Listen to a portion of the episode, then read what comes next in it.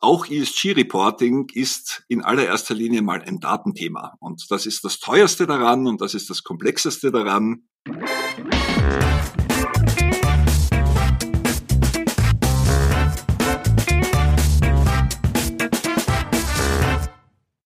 Herzlich willkommen zum Data Culture Podcast. Ich bin Carsten Bange, Gründer, Geschäftsführer von BARC und zu Gast heute ist mein Kollege BARC-Analyst Stefan Sechsel. Wir sind im zweiten Teil unserer ESG-Serie und sprechen heute vor allem über die Ergebnisse unserer ESG-Studie, aus dem wir viele interessante Erkenntnisse gewonnen haben. Zum Beispiel, wer eigentlich der Treiber für ESG in Unternehmen ist, wer dann letztendlich auch verantwortlich gemacht wird dafür, welche Herausforderungen tatsächlich bestehen, aber auch Lösungsansätze, wie man erfolgreicher ESG umsetzen kann. In einem zweiten Teil werden wir über den Softwaremarkt auch sprechen. Es tut sich unglaublich viel, über 100 Anbieter inzwischen schon, mit vielen Startups, etablierten Anbietern und letztendlich Herausforderungen auf verschiedensten Ebenen, von Datenintegration bis zum Reporting und damit auch Lösungsansätze auf all diesen Ebenen. Eine spannende Folge, viel Spaß damit.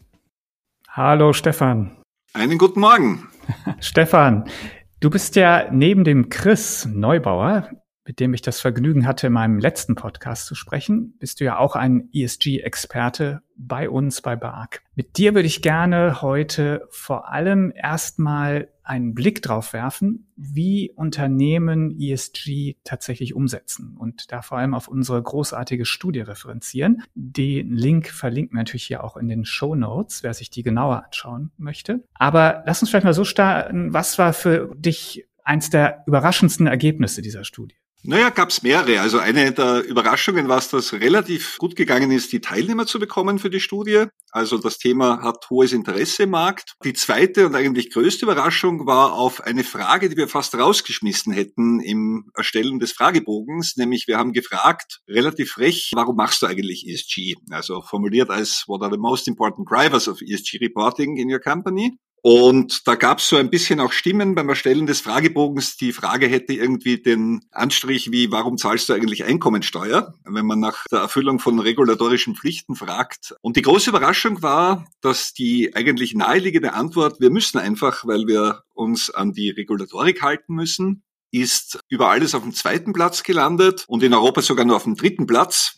Und der klare Gewinner mit 20 Prozentpunkten Abstand und 58 Prozent Antwortquote war, dass gutes ESG-Reporting wichtig ist für die Reputation bei Kunden. Und das hat mich persönlich überrascht. Ich bin auch in das Thema ESG mit den Vorbereitungen der Studie erst eingestiegen und hat mich positiv überrascht, weil offensichtlich das Konsumentenverhalten, zumindest in der Wahrnehmung der Unternehmen, sich mittlerweile so verändert hat, dass die Unternehmen davon ausgehen, dass die Konsumenten darauf schauen und deswegen Zeit und Geld investieren, um in ihrer Außendarstellungen diese ESG-Themen gut zu positionieren. Und ich finde das eine erfreuliche Nachricht. Absolut, aber natürlich auch total spannend. Das heißt also Reputation, Außenansicht aufs Unternehmen oder Darstellung des Unternehmens ist ein häufigerer Treiber als die eigentliche Pflicht zum ESG-Report. Ja, und sogar noch eben, wie schon erwähnt, ein zweites Kriterium hat es fast geschafft, auch noch die Regulatorik zu überholen oder in Europa sogar ganz knapp davor, nämlich die Reputation mit Mitarbeitern. Reputation with Employees ist auf dem äh, dritten mhm. Platz overall gelandet, übrigens knapp gefolgt von Reputation mit Financial Markets. Das heißt, das Thema Reputation steckt in diesem ESG-Thema ganz, ganz tief und fest drinnen. Und die Unternehmen sehen sich hier offensichtlich unter Druck und das ist, finde ich, ein positiver Druck. Ganz interessant dann bei Reputation mit Employees ist es so, dass gerade in Deutschland das Thema relativ deutlich auf dem zweiten Platz liegt. Und ich glaube, was wir hier sehen, ist einfach der War for Talents, den wir in den letzten zwei, drei Jahren hier in, in Deutschland und in Europa erlebt haben, der offensichtlich stärker ausgeprägt war in den letzten Jahren als in Nordamerika. Und daher ist dieses Thema auch im ganz groß im Vordergrund. Und ich finde, es spiegelt sich auch wieder. Ich habe natürlich von vielen Unternehmen auch die Außendarstellung in Sachen ESG angeschaut und man merkt, dass auch diese Zielgruppe da ganz klar angesprochen wird. Okay, also Reputation, ganz wichtiges Ziel für ESG-Reporting. Richtung Kunden, Richtung Mitarbeiter, Richtung Kapitalmarkt. Und dann natürlich die Verpflichtung und was das für eine Verpflichtung ist, was wir da genau tun müssen, etc. Das haben wir im letzten Podcast mit Chris ausführlich besprochen. Also wer da mehr zu wissen möchte, ist herzlich eingeladen, sich den nochmal anzuhören. Falls er oder sie die noch nicht gehört hat. Jetzt hast du gerade Unterschiede Europa und Deutschland erwähnt. Das war ja eine weltweite Studie. Und was ja immer besonders spannend ist, finde ich, weil es natürlich wirtschaftlich so bedeutsam ist, ist jetzt ein, sind jetzt Unterschiede zwischen Nordamerika und Europa. Konntest du die da feststellen? Sehr deutlich sogar. Also auch da gab es deutliche Überraschungen. Ich bin vielleicht mit einer gewissen europäischen Naivität an das Thema rangegangen. Wir haben ja, wenn man die Diskussionen auch um so Umweltthemen hier verfolgt, oft das Gefühl, dass wir Vorreiter sind weltweit und eigentlich nur Europa sich so intensiv um diese Themen kümmert und die anderen großen Wirtschaftsräume deutlich weniger. Genau das hat sich eigentlich nicht wiedergespiegelt. Also ein Vorurteil ist ein bisschen bei mir abgebaut worden. Wir haben in Nordamerika erstens einen sehr starken Einsatz Ansatz dieses ESG-Themas gesehen. In unserer Studie sogar knapp vor Europa. Es gibt andere aus dem nordamerikanischen Raum, wo es genau umgekehrt ist, wo Europa knapp vorne ist. Aber auf jeden Fall kann man sagen, Nordamerika beschäftigt sich ganz intensiv mit diesem Thema, auch in den USA. Und interessanterweise eben das ganz, ganz dominante Thema noch weit vor den Zahlen aus Europa war diese Reputation mit Kunden. Also der Druck, dass Kunden offensichtlich wissen wollen, bei wem sie kaufen und hier bewusster auswählen, der wird insbesondere offensichtlich auch in den USA schon stark wahrgenommen. Und mich hat das Thema dann so interessiert, dass ich, also ich konnte es zuerst gar nicht glauben, wie stark das Thema auch, auch in, in Amerika ist und haben dann einige Podcasts spezifisch zu dem Thema auch angehört aus dem amerikanischen Raum und festgestellt, es ist ein großes Thema und hier kommt dann das zweite Vorurteil, das sich bestätigt hat. Das erste wurde abgebaut, das zweite hat sich bestätigt. Die USA ist immer relativ stärker bei der Polarisierung. Also ich war total erstaunt, wie ich mir die Podcasts angehört habe, dass das ein ziemlich politisches Thema geworden ist zwischen Republikanern und Demokraten und quer durch die Gesellschaft.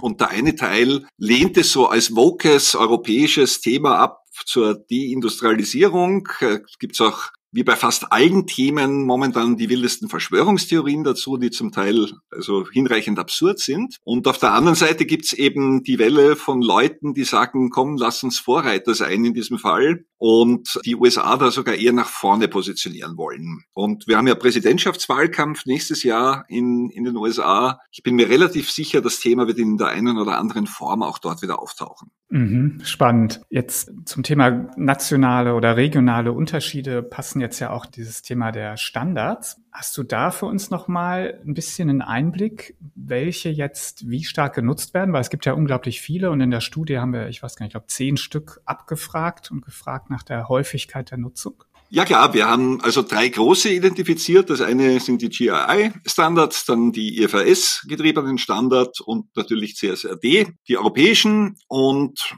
die erste Erkenntnis mag vom Neuigkeitswert gering sein. In Europa sind die europäischen Standards dominant. Das ist nicht weiter überraschend. Aber was ich schon überraschend fand, ist, dass wir auch unter den nordamerikanischen Befragten einen doch signifikanten Anteil gefunden haben, die nach den europäischen Standards berichten. Das waren 15 Prozent, glaube ich, wenn ich mich richtig erinnere. Das heißt, hier über Tochtergesellschaften ist das Thema auch für amerikanische Unternehmen sehr relevant. Wenn man im Web sucht, dann findet man auch verschiedenste Quellen, die versuchen eben diese europäischen ESG-Flavor für den nordamerikanischen und auch den asiatischen Raum zu erklären. Unternehmen, die halt hier investieren oder Tochtergesellschaften haben, das Thema verständlich zu machen.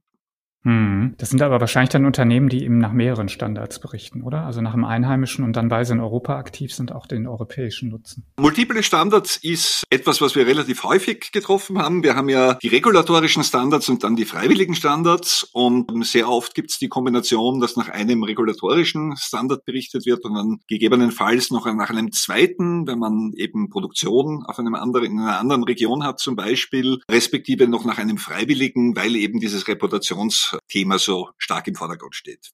Absolut. Jetzt ist ja einer der Schwerpunktbereiche von BARC ist ja auch das Mitwirken im Bereich der Finance Transformation, also Finanzbereiche als einer der häufig zum Teil sogar Verantwortlichen für Data und Entwicklungsunternehmen, aber zumindest sicherlich einer der großen Nutzer von Daten und Analytik. Da gibt es ja viel Transformationsbedarf Richtung Digitalisierung. Und wenn wir uns das anschauen, ist das Thema ESG Reporting neuerdings bei sehr, sehr vielen mit auf der Agenda. Also wir haben so die Wahrnehmung, oder ich hätte jetzt erstmal so die Wahrnehmung, dass eben das Thema immer stärker auch vom CFO verantwortet wird. Das wollten wir in der Studie auch mal genauer wissen. Deshalb würde mich jetzt sehr stark interessieren, wie denn da die Ergebnisse waren. Also wer verantwortet und damit hoffe ich wahrscheinlich auch treibt das Thema denn jetzt eigentlich in Unternehmen? Ja, die Antworten waren relativ bunt und man, da spaltet sich so ein bisschen auch die, die Gemeinschaft der Befragten sozusagen. Wenn man jetzt nach detailliert ausgeführten einzelnen Positionen fragt, ist es der Head of Specialized ESG Department, der an erster Stelle liegt, aber das gerade mal mit 21 Prozent. Und es kommen weitere sieben oder acht oder neun Abteilungen in Frage oder Rollen in Frage, die alle auch über fünf Prozent Anteil haben hier. Also auf Platz zwei haben wir den Head of Finance, Head of Controlling, kommt dann CFO, Head of Risk, aber C-Level und so weiter. Und wir haben das Ganze dann ein wenig gruppiert nach den Unternehmen, wo das im engeren Umfeld des Office of the CFO oder direkt vom CFO verantwortet wird. Dann haben wir eine zweite Gruppe gebildet, das ist Specialized ESG Department. Das sind also die Unternehmen, die eine Neugründung einer eigenen Abteilung für dieses Thema durchgeführt haben und other. Und da sieht man, dass sich das momentan mit ein bisschen Schlagseite zum Office of the CFO noch relativ gut verteilt. Was wir herausgefunden haben, ist, dass die Unternehmen, die ganz früh begonnen haben und dieses Thema besonders ernst nehmen und besonders mit viel Ressourcen angehen, dazu tendieren, ein eigenes Department dafür zu gründen, während die, die jetzt sozusagen in, in der großen Mitte kommen, weil der Zeitdruck mit den Reportingpflichten immer größer wird, dort eher dazu tendieren, das dem CFO noch umzuhängen fasziniert mich. Wir haben ja im Vorjahr New Value for the CFO eine andere Studie gemacht, wo wir so verschiedenste Themen abgefragt haben, die potenziell beim CFO aufschlagen. Und es ist ein weiteres dort am Schreibtisch. Also eine der Erkenntnisse der letzten zwei Jahre und der vielen Studien, die ich begleiten durfte, ist, ich bin mittlerweile recht froh, kein CFO zu sein. Die haben schon eine gewaltige Agenda vor sich. Und das, das zweite wesentliche Entscheidungskriterium, wenig überraschend, ist die Unternehmensgröße. Also desto kleiner, desto wahrscheinlicher hängt das Ganze beim Office of the CFO mit dran. Da ist es über die Hälfte und ab 5000 Mitarbeitern aufwärts, das war das Segment der ganz Großen, das wir gebildet haben, da hält sich dann ziemlich die Waage. Also ein Drittel CFO, ein Drittel Specialized und ein Drittel Other. Mhm. Interessant. Jetzt mal vielleicht zum Thema Herausforderungen. Also wir haben das im ersten Podcast mit dem Chris schon so ein bisschen gestreift, aber von dir würde ich es eigentlich gerne jetzt noch mal ein bisschen genauer wissen, auch gerade was die Studie da noch ergeben hat. Was wurde denn so benannt als die größten Herausforderungen, die Unternehmen jetzt in dem Kontext ESG Reporting eigentlich meistern müssen? Naja, mit meiner ersten und wichtigsten Antwort habe ich jetzt ein bisschen die Angst, dass ich dich furchtbar langweile, weil es der Klassiker aller Parkstudien ist. Wir haben ja eine wunderschöne eine Studie, die wir einmal im Jahr mit derselben Frage über die Trends stellen. Ich glaube seit 15 Jahren ungefähr. Und da gibt es ein Thema, das immer, seitdem es mhm. die Studie gibt, so viel ich weiß, auf dem ersten Platz liegt. Und das ist das Thema Datenmanagement und Datenqualität. Also die erste furchtbar langweilige Erkenntnis ist, auch ESG-Reporting ist in allererster Linie mal ein Datenthema. Und das ist das teuerste daran und das ist das komplexeste daran. Und das haben übrigens nicht nur die Kunden in unserer Studie so wieder gespiegelt, das haben auch unter anderem die vielen Datenmanagement, Datenqualitäts- und Datentransferanbieter entdeckt. Wir bereiten ja gerade einen, eine ESG-Tagung im November als Teil unserer Konsolidierungsveranstaltung vor. Und ich war doch überrascht, wenn wir mit äh, Sponsoren und Vortragenden reden, wie viel Interesse da aus diesem Eck gekommen ist. Also für die ist das natürlich auch ein großes Wachstumsfeld. Und ja, auf Platz eins steht demnach also Lack of Data Quality and Data Reliability. Es ist ein Datenthema. Auf Platz zwei steht auch ein Datenthema, Too Many Different Data Sources. Das ist auch so ein bisschen eine spannende Erkenntnis, die sich gebildet hat. Die Datenquellen, die ich für SG brauche, sind neu. Also das Office of the CFO hat sich als richtiges Kompetenzzentrum für Daten etabliert in den letzten Jahren. Kann ich dann auch erzählen, warum sehen wir in den Daten relativ genau. Und trotzdem ist die große Herausforderung, dass man hier mit Datenquellen wie zum Beispiel aus der Produktion zu tun hat, die gerade in diesem Umfeld bisher nie angezapft worden sind. Und daher haben wir sehr viel Data Pipeline, Schnittstellen, Themen, die mit ESG mit ins Unternehmen kommen. Absolut. Jetzt hast du es natürlich neugierig gemacht. Also warum spielt der CFO so eine bedeutende Rolle? Das war auch so eine der sehr schönen Erkenntnisse. Wir haben dieses Thema, welche Probleme hast du, was sind die größten Herausforderungen, natürlich auch runtergebrochen nach Verantwortung. Wir haben ja, wie eben vorher erwähnt, den einen Flavor, wo so Office of the CFO im Zentrum der ESG-Initiativen steht, versus Specialized ESG Department versus anderen. Und der größte Unterschied, der ist wirklich enorm. Dieses Thema auf Platz eins, Lack of Data Quality, ist beim Office of the CFO nur auf Platz drei. Also der hat wesentlich weniger Probleme damit. Und bei den Specialized ESG Departments ist das Thema dafür ganz nach oben gelaufen und liegt bei 58 Prozent. Die Erklärung dafür ist vermutlich, dass die Unternehmen, die schon vor einigen Jahren solche Departments gegründet haben, um sich mit diesem Thema zu beschäftigen, einfach dieses Datenthema unterschätzt haben und vielleicht ein bisschen vergessen haben, diese Departments auch mit entsprechenden Kompetenz auszustatten. Also die entsprechenden Leute dort auch mit hineinzugeben, die sich um Daten kümmern können, während eben durch die letzten 25 Jahre Business Intelligence und CPM und Data Warehouse und Lake und wie sie alle heißen, Initiativen, die, wie wir wissen, ja zu einem großen Teil vom Office of the CFO auch mitgestaltet und mitgetrieben wurden, einfach dort extrem viel Kompetenz schon aufgebaut ist.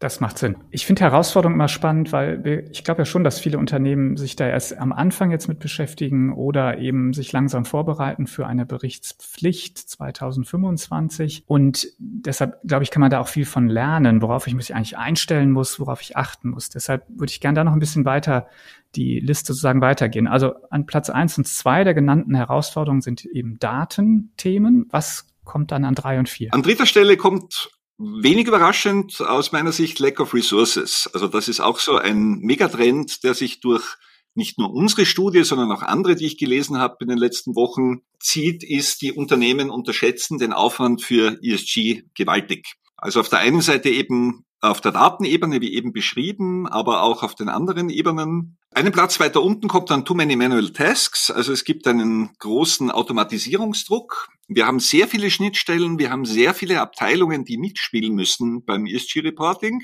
Und da gibt es offensichtlich einen großen Automatisierungsaufwand oder großen Automatisierungsbedarf. Das ist, glaube ich, auch eine gute Nachricht für die Softwareanbieter. Ich glaube, das ist ein breites Feld, wo sich die Software auch weiterentwickeln wird in den nächsten Jahren. Und dann kommt schon das Thema Lack of Interest und Awareness in Departments that have to deliver data. Das ist auch so etwas, was man relativ häufig hört.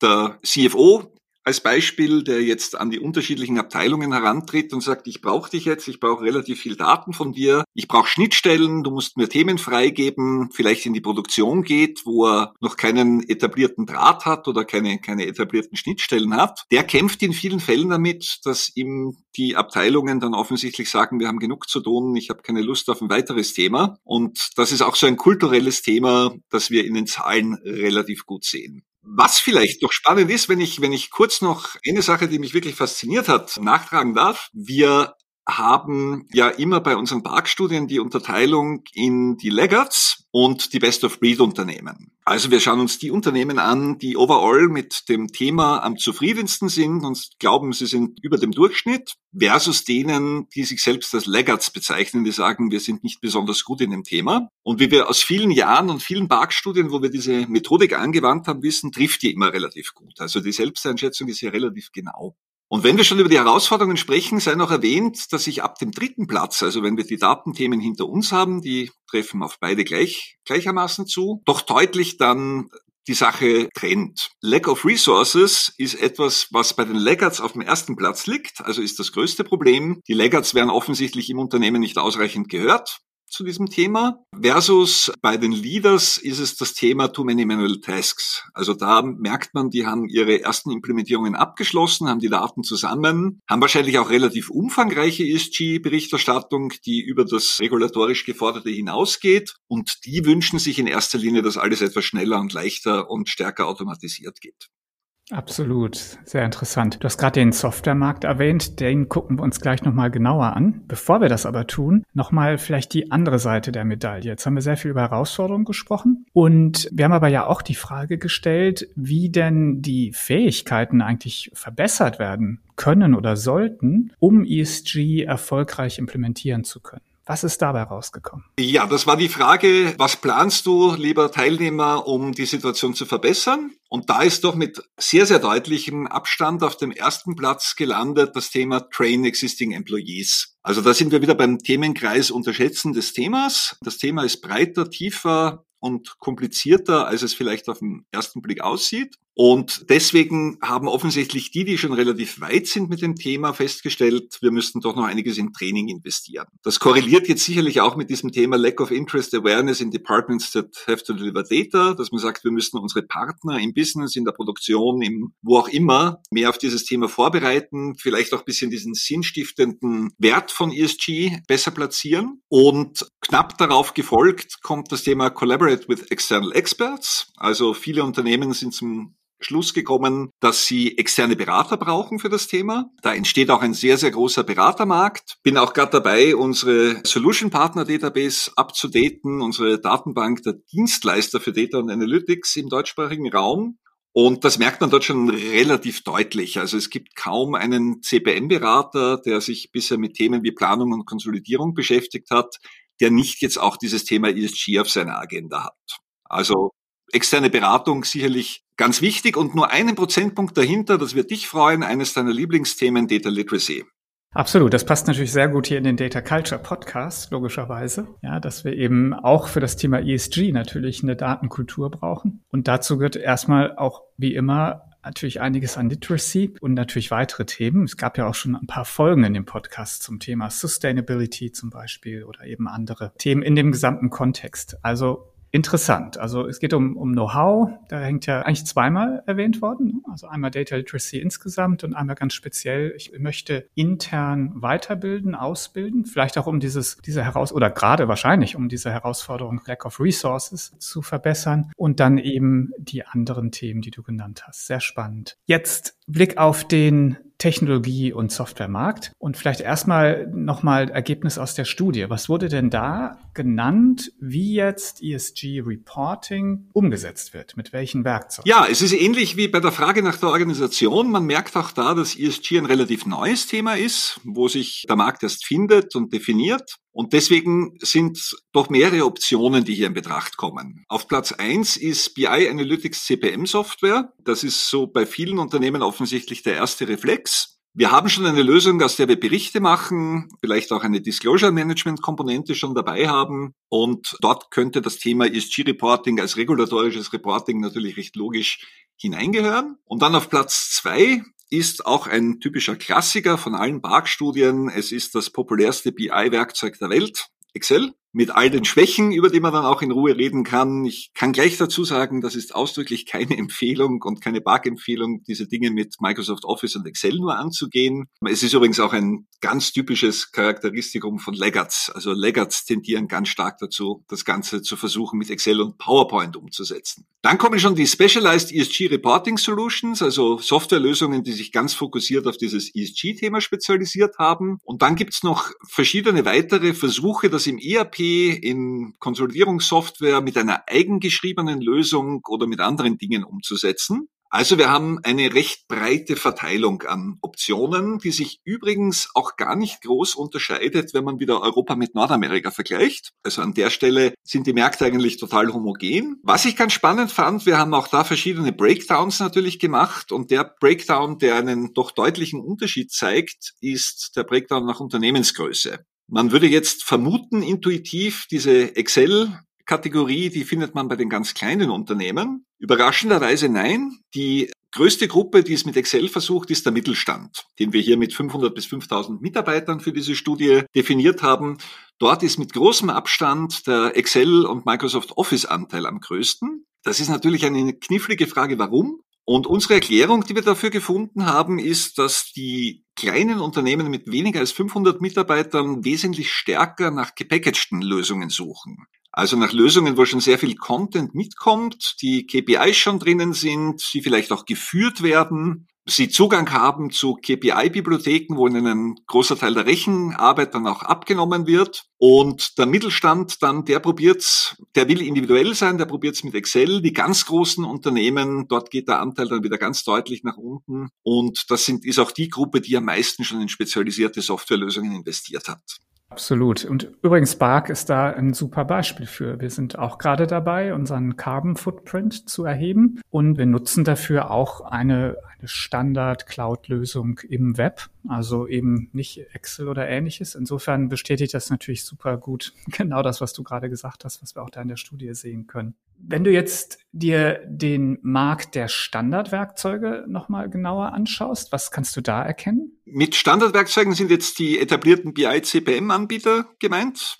Naja, nicht nur. Ne? Ich glaube, wir haben ja letztendlich, wir haben ja Lösungsbedarf auf irgendwo verschiedensten Ebenen. Also müssen ja an Daten herankommen. Wir sehen ja auch, dass Datenintegrationsanbieter durchaus das Thema ESG sehr stark pushen. Wir sehen aber auch, dass Datenbankanbieter das Thema sehr stark nach vorne stellen. Und dann haben wir natürlich auf der obersten Ebene sozusagen eines imaginären Architekturbildes hätten wir jetzt BI-CPM-Anbieter. Also scheint sich ja sehr viel zu tun in dem ganzen Umfeld. Ja, alle genannten, also ESG ist ein großer Kuchen, der zum Verteilen ist und die Verteilung hat meiner Ansicht nach erst begonnen. Das ist ein Markt, der sich findet und es versuchen natürlich verschiedenste Softwareanbietergruppen, sich ein Stück von diesem Kuchen abzuschneiden. Es gibt da noch aus meiner Sicht keine klare Tendenz, wo das in Summe landet. Also es gibt auch ganz wilde Kooperationen untereinander. Es gibt Datenmanagement-Anbieter, die mit BI-Anbietern kooperieren, um ESG-Lösungen zu bauen. Es gibt den starken Markt von Disclosure-Management-Lösungen, also die nur diese Veröffentlichungsprozessschritte machen, nur unter Anführungszeichen, die mit ESG-Spezialisten kooperieren, recht erfolgreich. Und es gibt eben die große Gruppe der BI- und CPM-Anbieter, die schon sehr lange am Markt ist und ein deutliches Wachstum in den letzten 20 Jahren hinter sich hat, die zum Teil auch recht finanzstark sind, die zum Teil mit eigenen Lösungen kommen, zum Teil sicherlich auch mit Akquisitionen versuchen werden, diesen Markt zu besetzen. Also für mich als Analyst, der gerne so aus der Vogelperspektive auf Märkte schaut, wie sie sich entwickeln, werden das spannende Jahre, glaube ich. Und ich würde mir heute noch keine finale Prognose mich trauen abzugeben, wo das ganze Thema landen wird. Ich glaube, es wird nicht bei den ERP-Anbietern primär landen. Ich glaube, es werden sich die spezialisierten Anbieter und eben die etablierten CPM-Anbieter, die in diesen Prozessen schon sehr stark präsent sind, die werden sich da ein offenes Rennen um die Marktanteile. Mhm, interessante Prognose. Da können wir ja ein paar Jahren dann nochmal drüber sprechen, ob sich das bewahrheitet hat. Das Thema mit den ERP-Anbietern äh, glaube ich auch, weil wir natürlich hier Daten aus unterschiedlichsten Quellen brauchen. Eben nicht nur primär aus dem ERP-System, sondern gerade aus ganz unterschiedlichen internen, externen Quellen. Und dann so eine Integrationsarbeit heterogenster Daten ist häufig nicht besonders sinnvoll im ERP-System. Was aber sinnvoll ist, und das finde ich noch ergänzend vielleicht eine interessante Kategorie ist, dass jetzt ERP-Anbieter wie eine SAP anfangen, quasi ein Carbon Accounting umzusetzen in ihren Lösungen oder zumindest das mal zu konzipieren. Das heißt, wir haben eigentlich hier dann wahrscheinlich perspektivisch wieder so eine Trennung zwischen Accounting, also quasi dem operativen, kann man sich dann so vorstellen, dass sozusagen für eine finanzielle Kennzahl, ich sage mal einen Umsatz, der auf einer Rechnung steht, ja auch einen Carbon Footprint oder einen Carbon Verbrauch oder Greenhouse Gas Emission quasi mitgeführt wird als zweite Kennzahl, ne, die direkt da mithängt und dann kann ich quasi da sozusagen buchhalterisch mit umgehen. Und dann haben wir quasi den zweiten Bereich, da geht es ums ganze Thema Reporting, Analyse, Planung, der sich letztendlich dann auf diese Daten stützt, aber eben noch ganz andere Aufgaben hat, ganz andere Anforderungen und deshalb wahrscheinlich tatsächlich durchaus auch außerhalb der Systeme gut aufgehoben ist. Diese verschiedensten Ansätze im Bereich von Software, die führen natürlich jetzt, glaube ich, auch zu ganz interessanten Marktentwicklungen. Vielleicht erstmal die Frage, hast du irgendeine Vorstellung, wie viele Anbieter da gerade mitspielen oder versuchen, sich im ESG-Bereich zu positionieren? Ja, es sind viele. Wir sammeln die auch, weil wir die als Analysten natürlich beobachten. Wir sind äh, über 100 bereits in unserer Zählung. Ich habe jetzt den genauen Wert nicht neben mir, aber könnte nachschlagen. Es kommen jede Woche eigentlich welche dazu. Es hängt natürlich ein bisschen davon ab, wie man den Markt abgrenzt. Ich glaube, eins ist noch vom Verständnis sehr wichtig. Wenn wir die drei Buchstaben ES und G ein wenig mal aufteilen und separat betrachten, dann ist das Thema S und G eigentlich in erster Linie ein Reporting-Thema. Also ein relativ einfaches Thema im Vergleich zum E-Thema. Warum? Das heißt nicht, dass es weniger wichtig ist, es ist nur weniger datenintensiv. Wenn ich den Anteil, äh, Frauenanteil in meinem Vorstand oder Aufsichtsrat berechnen will, dann brauche ich dafür natürlich kein, kein Data Warehouse oder keine großen technischen Hilfsmittel. Während ich bei den ganzen E-Themen, insbesondere bei den Carbon-Themen, von vielen Schnittstellen und vielen Datenbanken spreche und eine, eine wesentlich datenintensivere Aufgabe habe. Deswegen, wie du schon richtig gesagt hast, gibt es auch Nischenanbieter, wenn man so will, die sich auf einzelne Komponenten in diesem ESG-Framework spezialisiert haben. Wenn man die jetzt dazu rechnet, kommt man noch auf wesentlich mehr. Aber wir sind bei denen, die sich jetzt umfassend um das Thema ESG kümmern und versuchen, sich als Gesamtanbieter zu positionieren, schon bereits über 100 in etwa. Was ich als stolzer Europäer auch gerne erwähnen möchte, ist, es gibt ganz viele tolle Startups, auch insbesondere aus Deutschland. Also wir haben uns ja sehr viele Firmen angeschaut. Ich will jetzt keine Namen nennen, weil ich mhm. vergesse sicherlich ein oder zwei oder drei zu nennen, die es auch verdient hätten. Aber es gibt ganz tolle Startups mit Cloud-Lösungen, die sich zum Teil an kleine Unternehmen, an mittelständische Unternehmen richten. Auch hier kommt viel Innovation aus dem deutschen Raum. Super spannend. Ja, gibt wirklich viele, viele Startups. Und ich glaube, wer sich dann näher informieren möchte, wer dann Hilfestellung braucht, ja, in diesem doch sehr unübersichtlichen Softwaremarkt äh, die richtigen Lösungen zu identifizieren oder den Markt dort erstmal zu verstehen, der kann sich natürlich an uns wenden. Das ist ja eine der Kernleistungen von uns als Analyst. Wir helfen gerne mit, die vielleicht für die vielen vermutlich mithörenden ESG-Anbieter hier im Podcast noch eine erfreuliche Nachricht. Die, das deutlichste Ergebnis, das wir in der Studie gefunden haben, nämlich 93 zu 3 Prozent, war auf die Frage, haben Sie schon investiert in eine ESG-Lösung? Also haben Sie schon irgendein Stück Software zusätzlich gekauft? Und die 93 Prozent kommen von den Leaders und die drei Prozent kommen von den Laggards. Also Software hilft an der Stelle. ESG ist ein Software-Thema. Es wird in den meisten Fällen mit einer Zusatzinvestition zu tun haben, egal ob die jetzt als Erweiterung einer Lösung ist, die man schon hat, indem man irgendein Modul zu seinen bestehenden Systemen dazu kauft oder ganz was Neues. Aber ein ganz toller Markt für die Softwareanbieter für die nächsten Jahre. Absolut. Und wer einige von denen mal sehen möchte, den laden wir ein auf die Veranstaltung Digital Finance and Controlling Online. Das ist, die findet am 8. und 9. November statt. Und wir haben einen ganzen Tag dafür und zeigen da verschiedenste ESG-Lösungen. Verschiedene Anbieter können sich da vorstellen. Also da kann man auch nochmal einen guten Einblick bekommen. Stefan, leider ist unsere Zeit um. Deshalb jetzt vielleicht noch eine abschließende Frage. Diese Studie war wirklich ein, ein Quell interessanter Informationen. Und deshalb haben wir beschlossen, die am nächsten Jahr auch wieder zu machen. Was wird uns denn da erwarten? Also gibt's da, welche Fragen stellst du denn 2024 dann? Naja, das erste Prinzip, das wir gerne einhalten wollen, ist eins, das ich bei Bark immer sehr charmant finde. Bark hat ja eine Tradition, solche Studien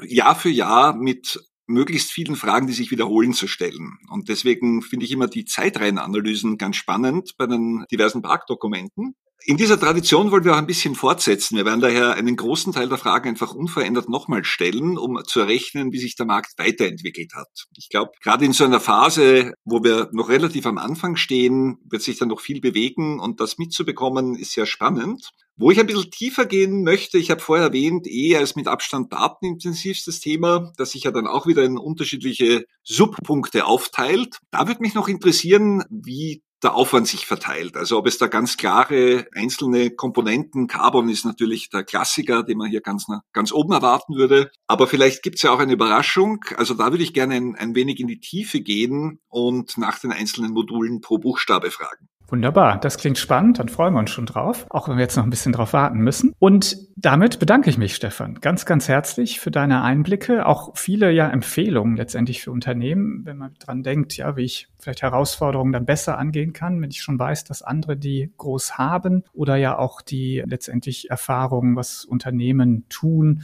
um das Thema besser umsetzen zu können. Also ganz, ganz herzlichen Dank und ich kann nur sagen, bis bald. Bis bald.